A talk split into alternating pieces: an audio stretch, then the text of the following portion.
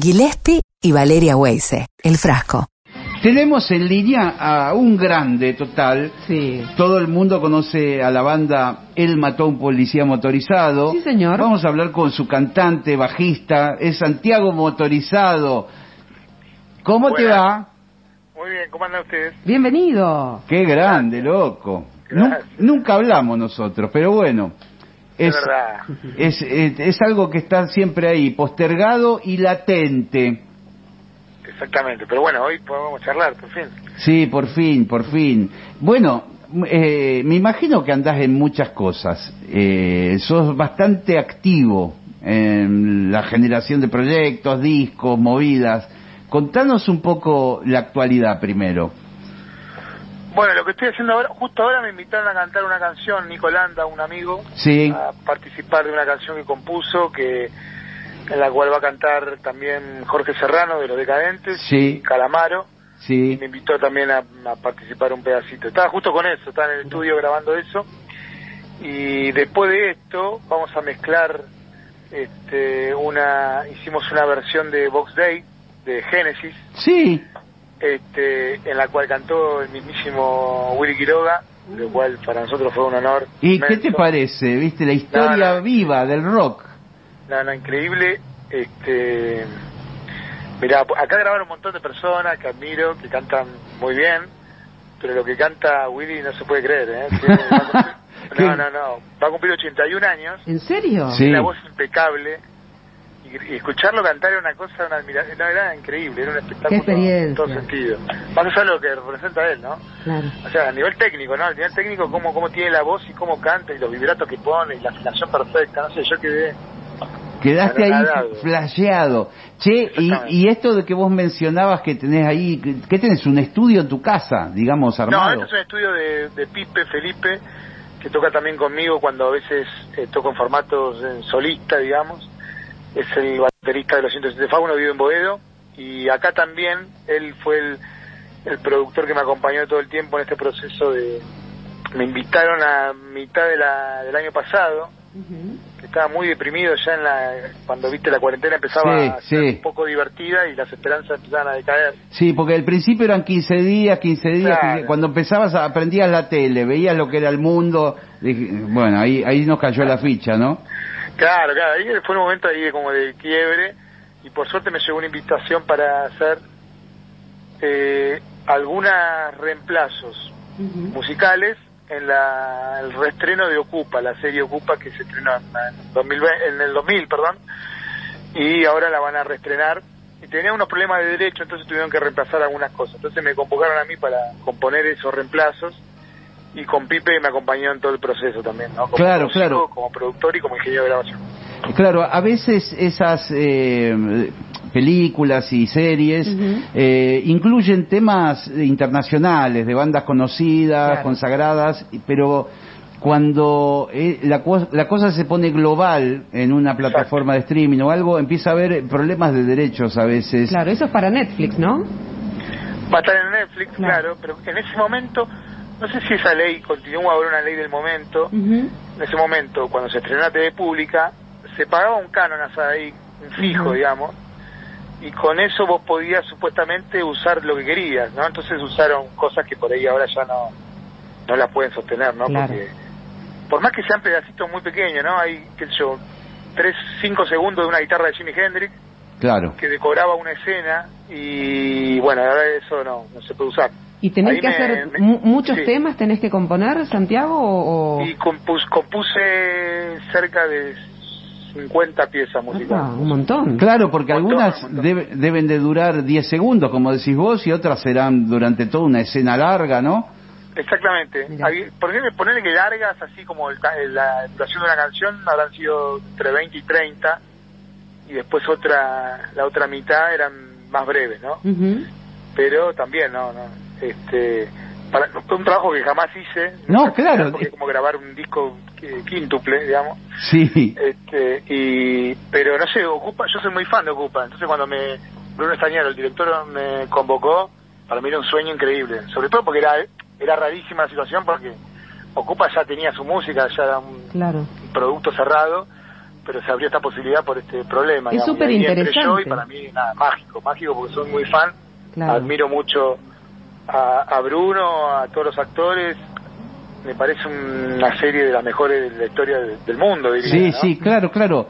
Y qué desafío, ¿no? Porque a veces, a veces sucede que el mismo director se habitúa a la canción que estaba de fondo y, y aparece ese desafío de reemplazar eso por algo propio tuyo que por ahí vos tenés que rescatar el espíritu de eso, pero hacer algo totalmente original. Exactamente, eso mismo me pidió Bruno, fue que, que mantenga el espíritu, que mantenga la esencia de lo que era la canción que tenía que reemplazar, pero pero me- me- todo el tiempo me insistía que sea algo nuevo. Pensando también en que muchos no cuando la vean, la van a ver por primera vez en Netflix, y también para que ya no sé que encuentre también algo nuevo, que no Claro. encuentre algo que quiera imitar lo que estaba abajo, ¿no? Claro, claro. Este, Qué aprendizaje, igualmente- Santiago, porque evidentemente vos decías que nunca lo hiciste, es como un aprendizaje en poco tiempo de algo nuevo, es un montón de cosas nuevas para, para resolver, ¿no? No, eso totalmente. Claro. Eso para mí fue increíble. Este, primero me motivó mucho esto, ¿no? Ser Sí. muy fan, eso yo creo que Sí. ayudó. Y después, este, nada, es como sumergirme en un proyecto nuevo, eso también te motiva, ¿no? Y, Claro. y lo más desafiante de todo fue, y lo dejé medio para lo último, ¿no? Porque ahí ya tenía que hacer un doble esfuerzo. Fue como sumergirme en géneros que los cuales nunca había abordado. Claro. Compu- claro, compuse cinco cumbias, eh, compuse chamamé, eh, samba, chacarera, un tango, eh, una salsa. Eso fue un- ya un delirio, digamos, pero pero estoy contento porque salió bien, digamos, ¿no? Eso salió bien y sobre todo a Bruno le gustó y estoy contento con eso, ¿no? Y Era una- ahí sí era un desafío grande a ver cómo, cómo terminaba todo eso y estoy contento y además pude invitar amigos a que canten conmigo, porque también el, el director me dijo, "Trata- fíjate si puedes invitar a alguien para que no sea siempre tu voz sonando de fondo, ¿no? Porque queda ya medio... Sí, sobre todo Poco- son poco 50 verdadero, y pico de piezas, ¿viste? Es como que estabas todo el tiempo ahí cantando vos. Me imagino lo, lo- lo interesante de esto es eh, que a veces cuando uno compone música, y le di cuento a Valeria también, Sí. vos haces exactamente, componés lo que se te canta. Mm. Nunca lo pones en consideración de, de otra gente que opine o que o que eso vaya en función de otra cosa externa que no es que no sea tu propia inspiración. Claro. Eh, como bien decías, de repente hay un hay un momento de, de ocupas que por ahí necesita un tango y es algo que nunca va- eh, eh, encaraste Claro. y no lo hubieras quizás encarado por tus Ujú. propios medios, ¿no? Totalmente. Sí. Totalmente, es así. Y, bueno. Me gusta, me gusta, porque eso me, me llevó a ese lugar, digamos, y me lo llevó con alegría, digamos, no como algo forzado, porque sí.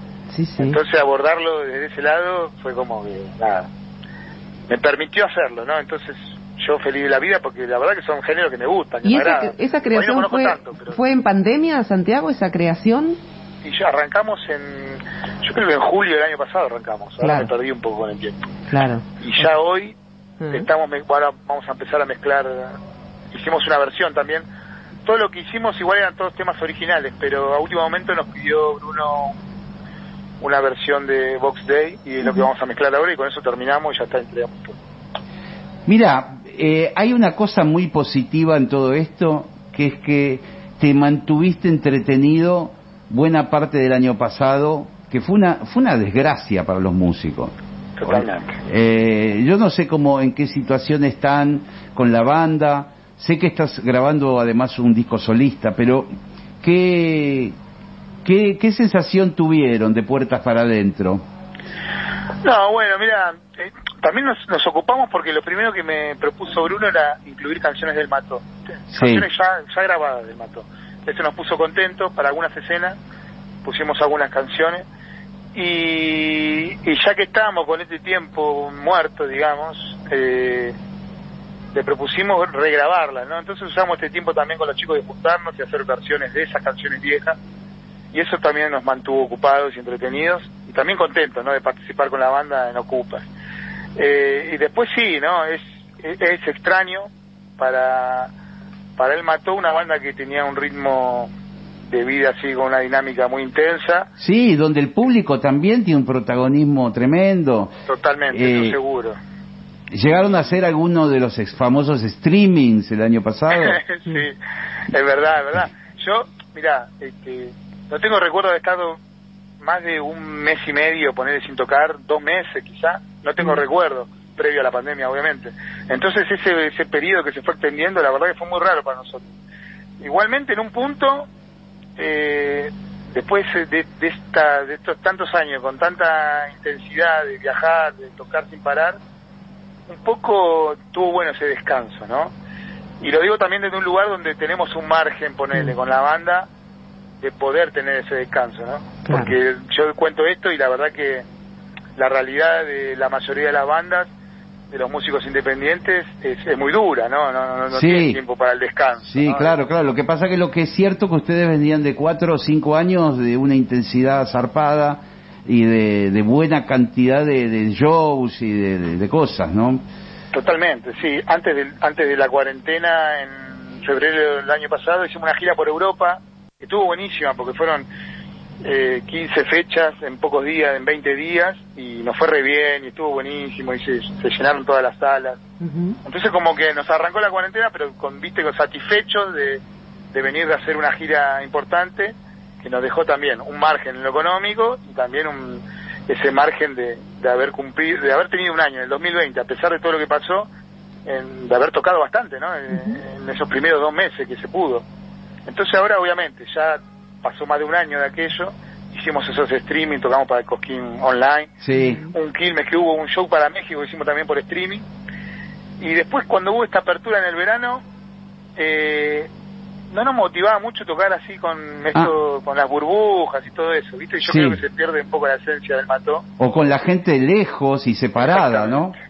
sí no no eso no no motivaba viste entonces decidimos esperar porque tampoco qué sé yo hay que poner en la balanza un montón de cosas digamos por, por qué tocamos yo entiendo que está bueno juntarse con tu compañero tocar arriba del escenario pero yo para mí es todo viste es como Sí. que la gente también eh, estaría bueno que sea como antes no que, puedan estar juntos que puedan bailar que puedan saltar todos juntos sin di- distanciamiento. Entendemos que no se puede ¿eh? no, no estamos pidiendo de algo que, que no que nos que sea no cuidarse no pero sí si tenemos la posibilidad de esperar esperar a volver y juntarnos en, en ese tipo de celebración Claro, prefieren que el regreso sea con todo y con, Sí. con, eh, Pero- con, eh, aquella otra normalidad, será distinta, pero digo, pero con, con, con esos rituales también, Santiago, ¿no? Porque Total, porque creo que sí. es parte de todo ese show, para Sí. nosotros arriba del escenario y para el público también. Ujú. Y bueno, y esperemos que suceda algún día, eso no Ojalá, se sabe todavía. ojalá, ojalá. Están participando ahora en, en un festival, ¿no? Este, el, el Marvin eh,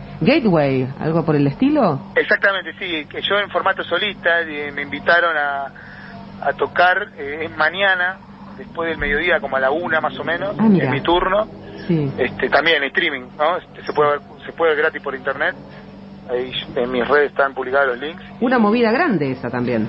Está buenísimo, buenísimo, sí, armaron tres días, arrancó ayer, Ujú. hoy Sí. ahora está sucediendo en este momento y mañana es el último día. La verdad que es una apuesta de un festival mexicano que es que es un festival importante que ya tiene sus años, obviamente con ediciones presenciales y esta vez se adaptaron a esta nueva normalidad Ujú. extraña y misteriosa.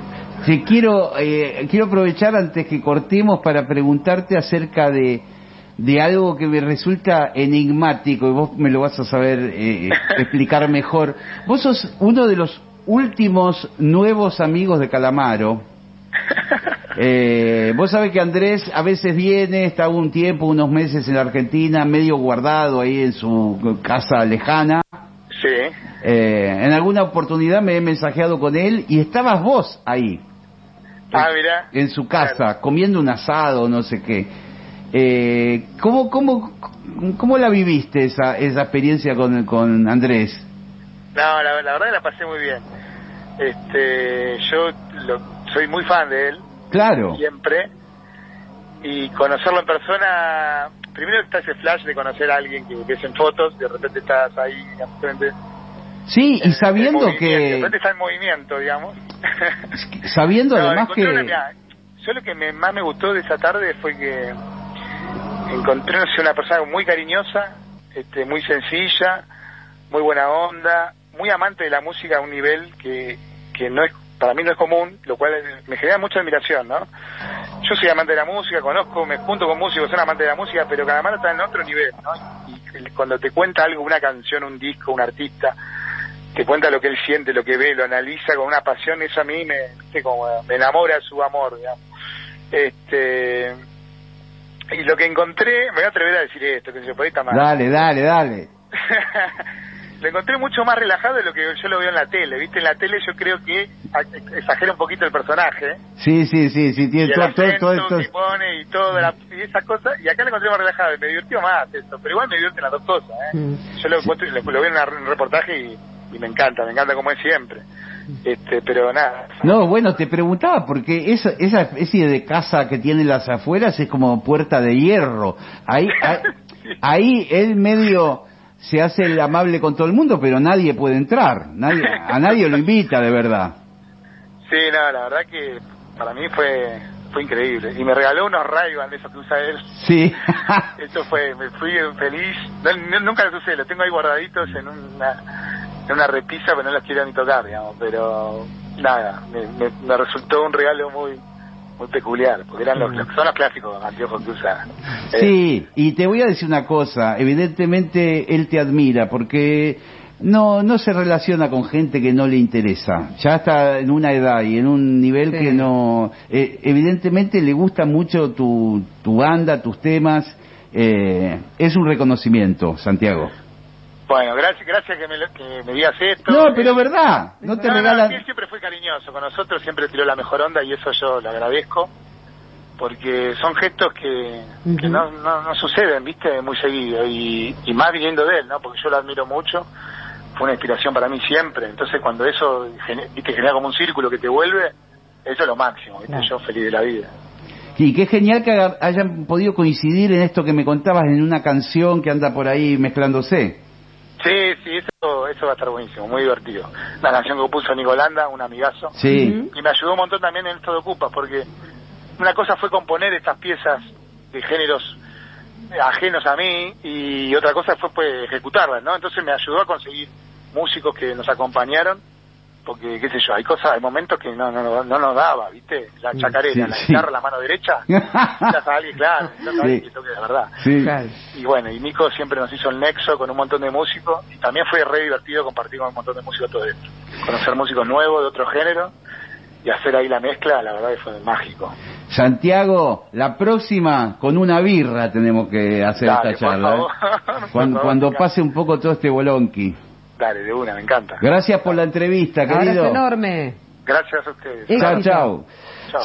Chao. Santiago motorizado, ¿eh? talento emergente de La Plata, donde hay una escena musical siempre zarpada. Muy power. Eh, un number one.